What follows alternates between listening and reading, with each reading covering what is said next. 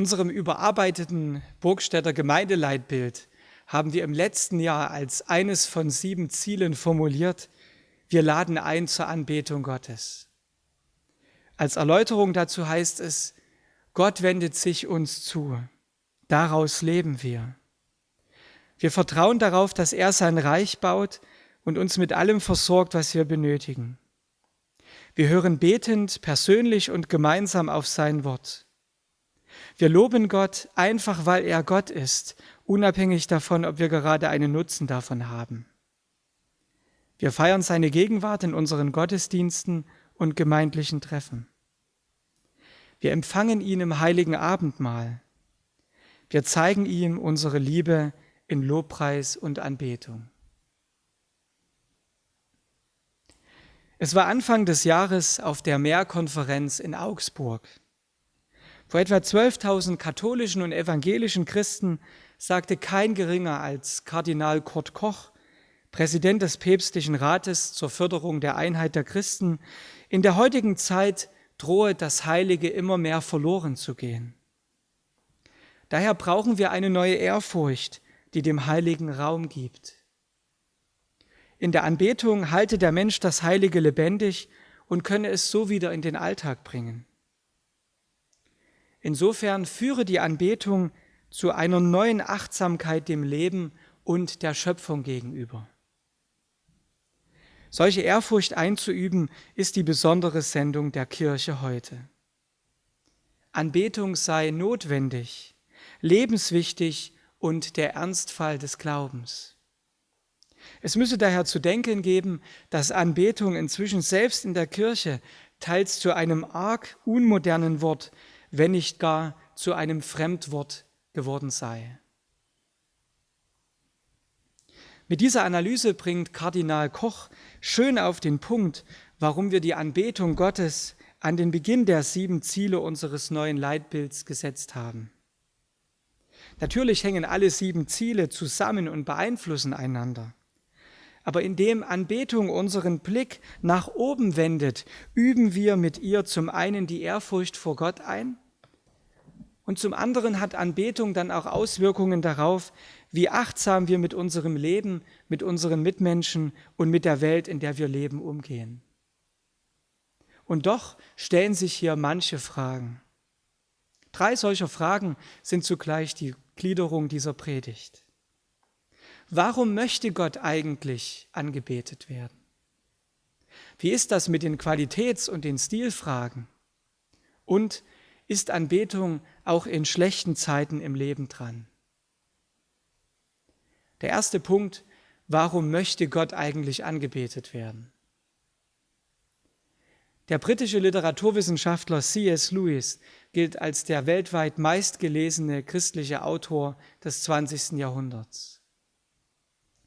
In einem 1958 erschienenen Buch über das Beten mit den Psalmen erzählt er davon, wie er in der Zeit, als er gerade Christ geworden war, so seine Schwierigkeiten hatte mit der Aufforderung allerhand frommer Leute, die der Meinung waren, man solle Gott loben und Gott selbst würde das auch so verlangen.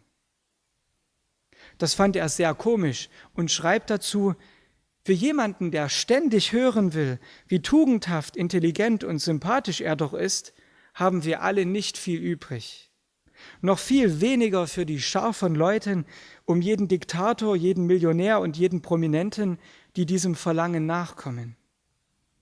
So drohte sich ein zugleich lächerliches und grauenhaftes Bild sowohl von Gott als auch von seinen Anbetern in meinem Denken breit zu machen. Dankbarkeit gegen Gott Ehrfurcht vor ihm, Gehorsam ihm gegenüber, das alles glaubte ich verstehen zu können, aber nicht diese ständigen Lobhudeleien. Da half mir auch ein moderner Autor nicht weiter, der davon sprach, Gott habe ein Recht, gelobt zu werden.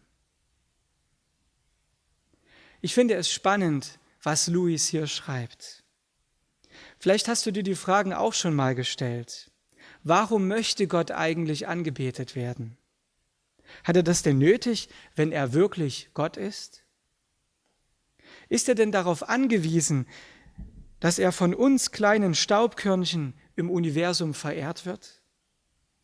Ist Gott etwa beleidigt, wenn wir ihn nicht loben? Bestraft er uns, wenn wir es nicht tun? Unsere Vorstellung von Gott spielt hier natürlich eine ganz entscheidende Rolle. Aber nicht nur von Gott, sondern auch unsere Vorstellung von uns selbst. Wenn Christen Gott anbeten, sind sie dann nicht mehr als mechanisch funktionierende Marionetten oder irgendwelche peinlichen Groupies? Spannend ist aber auch, wie C.S. Lewis letztlich doch für die Anbetung Gottes argumentiert. Zunächst bringt er einen Vergleich mit der Kunst. Ein Bild verdient oder verlangt Bewunderung in dem Sinne, dass Bewunderung die richtige, angemessene oder passende Reaktion darauf ist. Die Bewunderung, die man ihm zollt, wird also nicht vergeudet sein. Und wenn wir es nicht bewundern, sind wir selbst dumm und unempfänglich und lassen uns viel entgehen. Wir haben etwas verpasst. Wenn Gott nun nicht nur ein bewundernswerter Gegenstand, sondern das herrlichste und beglückendste Wesen des Universums ist, der Schöpfer und Erhalter des Lebens, der gerecht Urteilende und der vollkommen Liebende, würde dann nicht auch das Lob und die Anbetung unsere richtige, angemessene und passende Reaktion darauf sein? Ohne dass das irgendwie gezwungen, verkrampft und mechanisch wirkt? Louis geht dann noch einen Schritt weiter und zieht einen weiteren Vergleich, den ich genial finde. Jede Freude an irgendetwas fließt ganz von selbst in Lobpreis über. Die Welt ist voll von Lobpreis. Liebende preisen ihre Geliebten, Leser ihre Lieblingsdichter, Wanderer preisen die Landschaft, Spieler preisen ihr Lieblingsspiel. Man preist das Wetter, bestimmte Weinsorten, Gerichte, Schauspieler, Motoren, Pferde, Universitäten, Länder, historische Persönlichkeiten, Kinder, Blumen, Berge, seltene Briefmarken, seltene Käfer, manchmal sogar Politiker und Gelehrte. Mir war nie aufgefallen, dass die bescheidensten und zugleich ausgeglichensten und größten Geister am meisten lobten, während die Spinner, Außenseiter und Unzufriedenen es am wenigsten taten. Wo keine unerträglich widrigen Umstände es verhindern, scheint Lobpreis fast so etwas zu sein wie hörbar gewordene innere Gesundheit. Ich hatte auch noch nicht bemerkt, dass die Menschen nicht nur spontan alles preisen, was ihnen wertvoll erscheint, sondern auch spontan uns andere drängen, in ihre Lobeshymne einzustimmen. Ist sie nicht wunderhübsch? War das nicht herrlich? Finden Sie das nicht großartig? Wenn die Psalmisten jemanden auffordern, Gott zu preisen, dann tun sie nur, was alle Menschen tun, wenn sie von etwas sprechen, das ihnen am Herzen liegt. Meine ganz allgemeine Schwierigkeit mit dem Lobpreis Gottes kam nur dadurch zustande, dass ich uns absurderweise im Blick auf das allerhöchste Gut etwas vorenthalten wollte, was wir gerne und sogar ganz unwillkürlich im Blick auf alles andere tun, was uns wertvoll ist. Ich glaube, wir loben deshalb gerne, was uns Freude bereitet, weil der Lobpreis die Freude nicht nur ausdrückt, sondern vervollständigt. Er ist die ihr bestimmte Vollendung. Soweit C.S. Lewis. Wenn wir Gott loben, dann tun wir also etwas, was wir auch sonst hoffentlich tun. Wenn wir Gott anbeten, dann räumen wir ihm den Platz ein, der nur ihm zukommt. Wenn wir andere auffordern, lobet den Herrn oder alles, was Odem hat, lobet den Herrn. Halleluja, der letzte Vers des Psalters, dann drücken wir unsere tiefe Freude an Gott aus, die im Lob vervollständigt wird und in die wir andere mit hineinnehmen möchten. Heinrich Christian Rust hat auf einem Gemeindekongress im Reformationsjahr 2017 in Berlin gesagt, Anbetung ist nicht ein Kulturprogramm, nicht ein Vorprogramm in den Gottesdiensten, sondern ein Herzstück, ein Schwungrad der missionarischen Ausstrahlung einer Gemeinde. Deshalb feiern wir Gottes Gegenwart in unseren Gottesdiensten und gemeindlichen Treffen. Deshalb gibt es Lobpreisabende, Konzerte und auch sogenannte Lobpreisblöcke, also drei oder vier Lieder am Stück in unseren Gottesdiensten, damit das Lob Gottes, die Anbetung Raum einnimmt in unserem Leben, nicht nur als Wellnessprogramm, sondern als Grundmelodie, die unseren Alltag prägt. Nun zur Frage des Wie. Deshalb der zweite Punkt. Wie ist das mit den Qualitäts- und Stilfragen? Wenn wir uns auf die Fahnen schreiben, wir laden ein zur Anbetung Gottes, dann könnte jemand einwenden, ich will das nicht, weil ich das alles für totalen Quatsch halte. Ich glaube, dass man an diesem Punkt nicht viel weiterkommt und auf alle Fälle nichts erzwingen darf. Ich erinnere mich an meine eigene Jugendzeit und weiß, wenn mich Gott nicht ergriffen hätte, wenn ich seine Nähe und Liebe nicht gespürt hätte, wenn ich nicht erlebt hätte, was Vergebung und Neuanfang heißt, dann könnte ich auch heute nichts damit anfangen, Gott anzubeten. An diesem Punkt können wir nur anderen helfen, die Sehnsucht in ihrem Leben wahrzunehmen, die sie zum lebendigen Gott führt. Dann wird aus dieser Freude heraus der Wunsch nach Lob und Anbetung automatisch wachsen. Es gibt aber noch andere Hindernisse, die mir den Zugang zum Lob Gottes verbauen können, und die haben mit der Qualität und mit dem Stil zu tun. In meiner Jugendzeit habe ich vor allem gedacht, ich kann das nicht, weil ich religiös total unmusikalisch bin. Bei mir stand dahinter zum einen die Tatsache, dass ich nicht wusste, wie ich zu Gott beten und ihn loben sollte.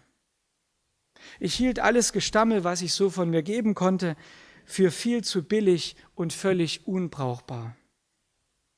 Dazu kam dann noch der Punkt, dass ich viele Gebete und Lieder nicht kannte und den Stil nicht unbedingt als zeitgemäß oder gar jugendgerecht empfunden habe.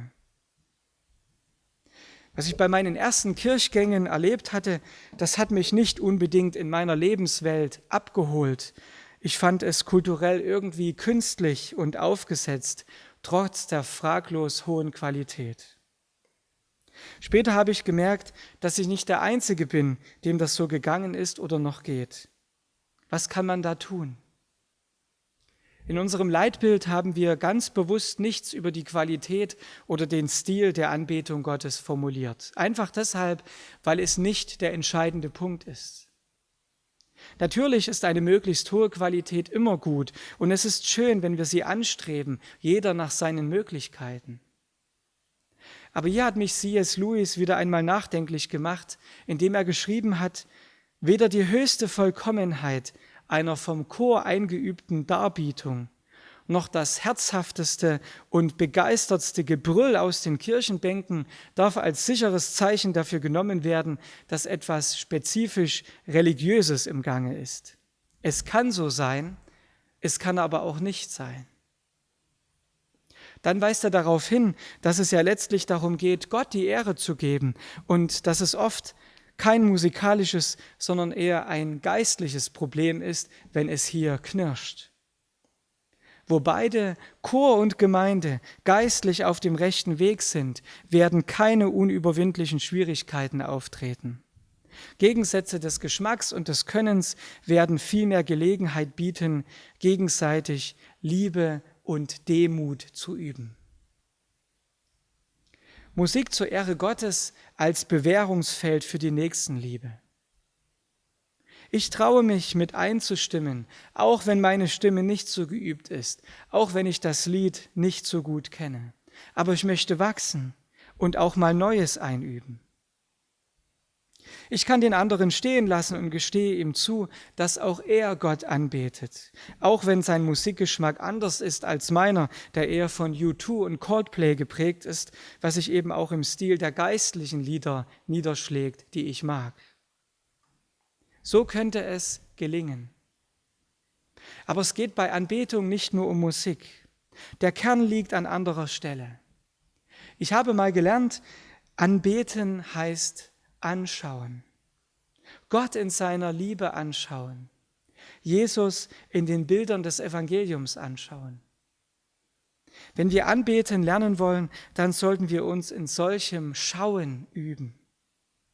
Wir können Psalmen beten und dabei die Fülle ihrer Bilder entdecken und sehen lernen. Wir können die Kraft unserer Fantasie und Vorstellungskraft nutzen, um in einer Evangeliengeschichte dabei zu sein und sie mitzuerleben. Wir können Ikonen anschauen und uns von ihnen anschauen lassen. Oder den in Jahrhunderten gewachsenen Schatz der kirchlichen Liturgie neu entdecken, uns zum Beispiel mit allen Sinnen in eine Osternachtsliturgie hineinbegeben. Wir können uns von neuen Lobpreisliedern innerlich anrühren lassen. In ganz persönlichem Gebet können wir uns darin üben, wie schon Maria, Gott zu erheben und groß zu machen. Die Wege sind vielfältig, wenn dabei nur unser inneres Auge geschärft wird. Denn wir sehen nicht auf das Sichtbare, sondern auf das Unsichtbare. Darin liegt der Schlüssel zur Anbetung. Der dritte und letzte Punkt ist Anbetung auch in schlechten Lebenszeiten dran. In jedem Augenblick, der sich verändert, bin ich an deinem Thron. Wenn die Jahreszeiten wechseln, beugt sich mein Herz vor dir. In den stürmischen Zeiten und in allen Umständen, wenn das Leben am hellsten erstrahlt oder wenn sich die Schatten breit machen. So singt Matt Redman. Wir loben Gott einfach, weil er Gott ist, unabhängig davon, ob wir gerade einen Nutzen davon haben. So haben wir es in unserem Gemeindeleitbild formuliert. Und das wird dann ernst, wenn wir durch schwere Zeiten gehen. Die Klagepsalmen in der Bibel, wie etwa der 73., ermutigen uns, auch dann Kontakt zu Gott zu halten, wenn wir ihn nicht verstehen und er unendlich weit weg zu sein scheint. Als es mir wehe tat im Herzen und mich stach in meinen Nieren, da war ich ein Narr und wusste nichts, ich war wie ein Tier vor dir. Dennoch bleibe ich stets an dir denn du hältst mich bei meiner rechten Hand. Du leitest mich nach deinem Rat und nimmst mich am Ende mit Ehren an. Wenn ich nur dich habe, so frage ich nichts nach Himmel und Erde. Wenn mir gleich Leib und Seele verschmachtet, so bist du doch Gott alle Zeit meines Herzens Trost und mein Teil. Gott anbeten, auch mitten im Leid unter Tränen. Das ist übrigens die große Stärke vieler Gesangbuchlieder. Die Lieder von Paul Gerhardt etwa entstanden im 17. Jahrhundert unmittelbar nach dem Dreißigjährigen Krieg, in einer Zeit unvorstellbar großer Not. Daher zum Schluss nochmal Matt Redman. Wenn wir Gott auch in den dunkelsten Stunden unseres Lebens vertrauen, ist dies ebenfalls ein Ausdruck der Anbetung. Wir können uns nicht aussuchen, wie unser Leben verläuft, aber wir können uns dazu entscheiden, unseren Weg voller Vertrauen auf die Liebe Gottes, unseres Vaters zu gehen und ihn alle Zeit zu preisen. Vor einigen Jahren schrieben meine Frau und ich ein Lied mit dem Titel Dir gehört mein Lob. Es lehnt sich an die Geschichte von Hiob an und erinnert uns daran, dass wir aufgerufen sind, Gott an den hellen und auch an den dunklen Tagen anzubeten. Seit wir dieses Anbetungslied geschrieben haben, bekamen wir Briefe von Menschen, die riesige Probleme in ihrem Leben hatten. Aber egal, ob sie trauerten, einsam oder missbraucht worden waren, alle diese Menschen vertrauten Gott und dadurch hatten sie eines gemeinsam. Sie waren entschlossen, sich Jesus zuzuwenden und zu sagen, obwohl es schmerzhaft ist, das zu sagen, Ehre sei deinem Namen. Amen.